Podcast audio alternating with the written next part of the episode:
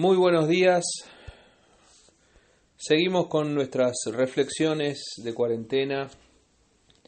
Día 26, martes 14 de abril de 2020. Que el Señor te bendiga. Entonces el Señor le dijo a Moisés, Diles a Aarón y a sus hijos, que bendigan al pueblo de Israel con la siguiente bendición especial. Que el Señor te bendiga y te proteja. Que el Señor sonría sobre ti y sea compasivo contigo. Que el Señor te muestre su favor y te dé su paz. Cada vez que Aarón y sus hijos bendigan al pueblo de Israel en mi nombre, yo los bendeciré.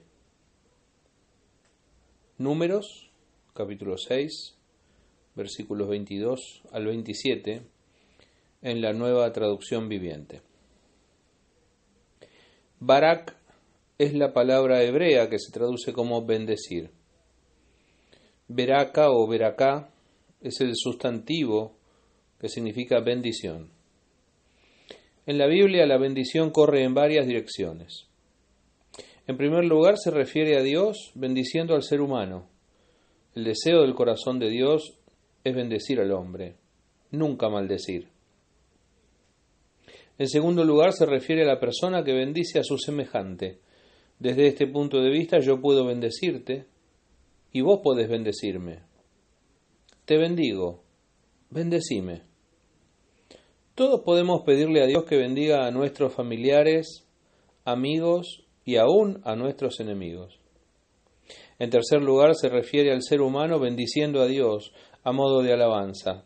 Es como decíamos en la reflexión de ayer, bendeciré tu nombre eternamente y para siempre.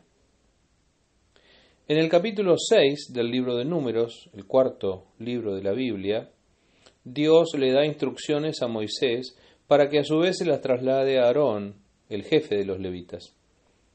Aarón y sus hijos, los sacerdotes levitas, debían bendecir al pueblo. Diles que bendigan al pueblo, les dice Dios. Y les da para compartir una bendición especial, conocida como la bendición sacerdotal, que también podemos ver en tres partes. Primero, el Señor te bendiga y te proteja. Bendición, cuidado y protección de Dios van de la mano. Segundo, el Señor sonría sobre ti y sea compasivo. Es hermosa esa expresión, que Dios pueda sonreír cuando te mira y tenga misericordia de vos. Tercero, el Señor te muestre su favor y te dé su paz. Claro que si Dios juega a mi favor, mi corazón se llena de su paz.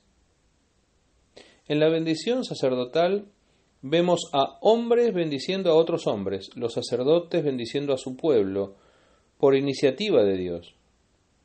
Y este mandamiento de bendecir al pueblo incluía una promesa. Cada vez que Aarón y sus hijos extendieran su bendición a sus hermanos, Dios mismo los iba a estar bendiciendo.